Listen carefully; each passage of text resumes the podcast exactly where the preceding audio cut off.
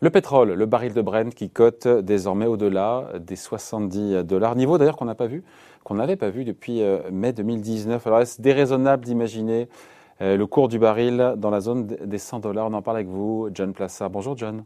Bonjour David. John Plassard pour la Banque Mirabeau. C'est qu'il y a pas mal d'experts qui voient aujourd'hui, qui nous disent voilà, bah, maintenant ça y est, ça y est, là, on est sur la rampe de lancement, on file tout droit vers les 80 dollars. La dynamique haussière, elle est toujours là il y, a, une dynamique très forte. D'abord, il faut rappeler qu'il y a un an, euh, vous vous souvenez, alors pour des raisons techniques, on était en zone, on était passé en zone négative, mais euh, on était à 20 sur le pétrole américain, sur le pétrole américain. Voilà, sur le pétrole américain, sur euh, sur un contrat en avril, mais on était globalement à 20 dollars le baril. Évidemment, il n'y a plus de demande globale, et aujourd'hui, comme vous l'avez dit, on est proche, on est proche de 70. Alors, évidemment, on est dans une situation où d'abord vous avez un retour de la demande qui est très forte avec la campagne de vaccination, avec les économies qui s'ouvrent, que ce soit aux États-Unis, surtout en Chine, et puis euh, bien évidemment en Europe.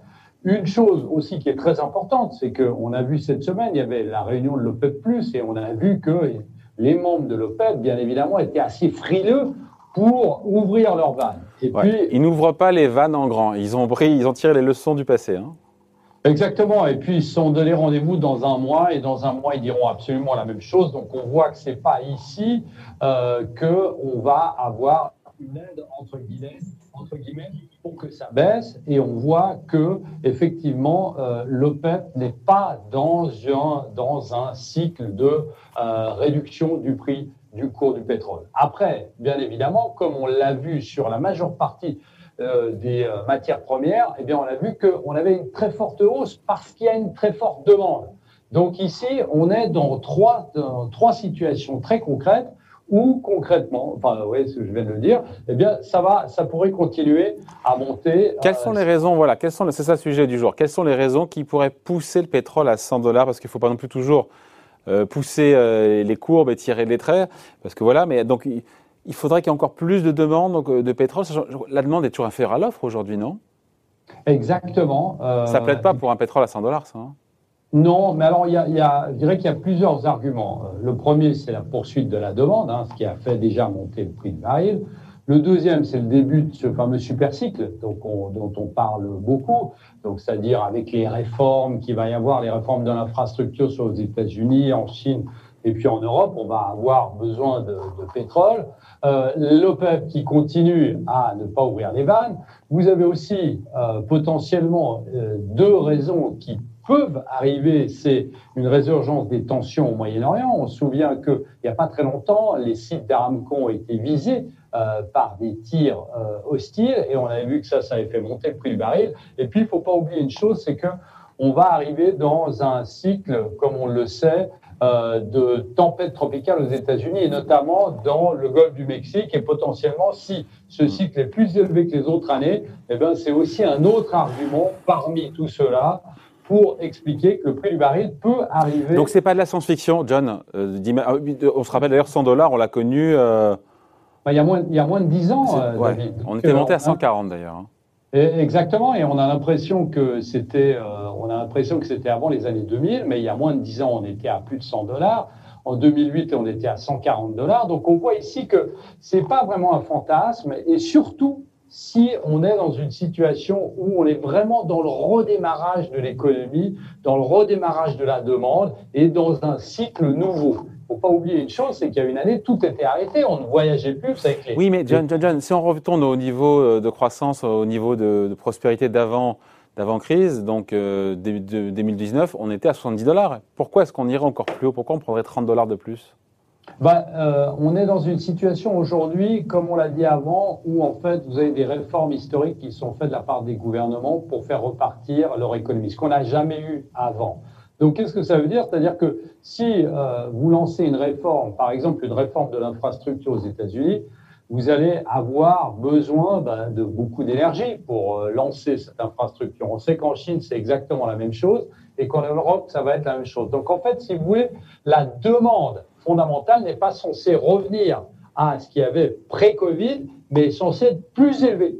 Donc, même plus élevée qu'en 2008 et après la crise de 2008. Donc ici, on est dans une situation euh, où en fait on n'est pas on n'est pas en train de faire euh, la, on n'est pas en train de juste de revenir à ce qu'on avait avant, mais on est en train de revenir dans une situation. Vous y croyez vous? Vous y croyez vraiment ce scénario d'un pétrole à 100 dollars cette année? Sans, sans, aucun problème. Je pense que, en tout cas, 80 dollars. Bon, vous me direz, c'est c'est pas très loin des 70 qu'on a aujourd'hui, mais 100 dollars avant la fin de l'année, il faut pas l'oublier. Et il euh, faut pas oublier une chose aussi, David, c'est que on minimise souvent euh, cette volatilité très importante à la hausse comme à la baisse d'ailleurs, cette volatilité très importante qu'il y a sur le prix du baril, mm. et qu'en fait on peut y arriver, eh bien, euh, avant la fin de l'année sans aucun problème. C'est, on le sait, bah, on, on, a vu la progression depuis le début de l'année. On a encore six mois. Et moi, ça ne me pas du tout. La question à un million de dollars, évidemment, c'est de savoir comment réagiront les banques centrales, notamment la Fed, si d'aventure euh, le pétrole atteignait cette année les 100 dollars, parce que ça aura un impact évidemment sur la croissance négative et aussi sur l'inflation qui, qui augmenterait. Est-ce qu'elle elle laisserait faire ou elle serait obligée de resserrer leur politique monétaire plus rapidement? Ben, les raisons déjà sur la croissance, on estime que si le prix du baril devait être à 100 dollars en cette fin d'année, ça, euh, ça, ça, couperait 0,6% de la croissance mondiale par rapport aux prévisions actuelles. Pour l'inflation, évidemment, c'est le contraire, c'est plus 0,7% sur l'inflation si le prix du baril était à 100 à la fin de l'année. Alors pour les banques centrales, c'est assez compliqué parce qu'il faut rappeler que les banques centrales regardent ce qu'on appelle l'inflation corps et euh, elle fait abstraction du prix très volatile que, euh, comme le, prix du pétrole. Donc, a priori, si vous avez une hausse du prix du baril, elle ne doit pas s'en inquiéter. Mais, et on en a déjà parlé, David, ensemble, le problème, c'est que lorsque vous avez la hausse d'une matière première, comme le prix du baril, euh, qui continue à progresser entre 12 à 18 mois, donc c'est le cas actuellement, on est en train de rentrer dans ce cycle, eh bien, c'est ce qu'on appelle l'effet, ce qu'on appelle, pardon, l'effet secondaire de l'inflation, où les prix finaux commencent à monter parce que les entreprises chimiques, eh bien, répercutent la hausse des prix euh, sur le prix du plastique, par exemple. Donc ici, c'est là où ça pose problème et c'est là où les banques centrales vont avoir une épine dans le pied parce que je vous rappelle quand même qu'elles parlent d'inflation transitoire sur le prix des services et sur le prix de l'énergie pour expliquer qu'il ne faut pas monter tout de suite les taux, il ne faut pas euh, tout de suite couper les rachats d'actifs. Et si on a cette hausse qui continue à monter, eh bien, on arrivera dans une situation comme en 2008 où on voyait plusieurs euh, membres de la Fed et de la Banque centrale européenne qui disaient, qui disaient dans leur discours euh, lors des réunions des banques centrales que le prix du baril élevé, donc depuis plus de 12 mois, qui continue à monter, eh bien, posait réellement un problème sur l'inflation. Donc ça veut dire qu'elle ne resterait pas inerte Elle ne resterait pas inerte. Ce ne serait pas une bonne nouvelle pour les marchés actions alors, euh, eh bien, on, on, serait, et on en avait parlé euh, il y a une semaine, la problématique ici, c'est évidemment une normalisation monétaire plus rapide que prévu si le prix du baril devait continuer à monter et si potentiellement on devait arriver à 80, 90 dollars, voire 100 dollars en cette fin d'année. Et on sait ici que, eh bien, justement, cette inflation transitoire qui a tellement été mise en avant par les banques centrales, eh bien, il faudra que les banques centrales se ravisent et euh, constate que potentiellement ils font face à une inflation qui sera beaucoup plus élevée, non pas, je répète, non pas une inflation sur le court terme, mais une inflation sur cet effet secondaire de l'inflation qui amène beaucoup plus de beaucoup plus de problèmes sur leur euh, sur leur calcul euh, de stabilité des prix qui est un des mandats de la Fed et le principal mandat de la BCE. Voilà, entre-temps, avant qu'on aille à 100, on passera par la case 80. D'ici là, on se reparlera et on commentera ensemble. Merci. Hein. John Plassard pour la Banque Mirabeau. Merci, John. Merci, David. Salut.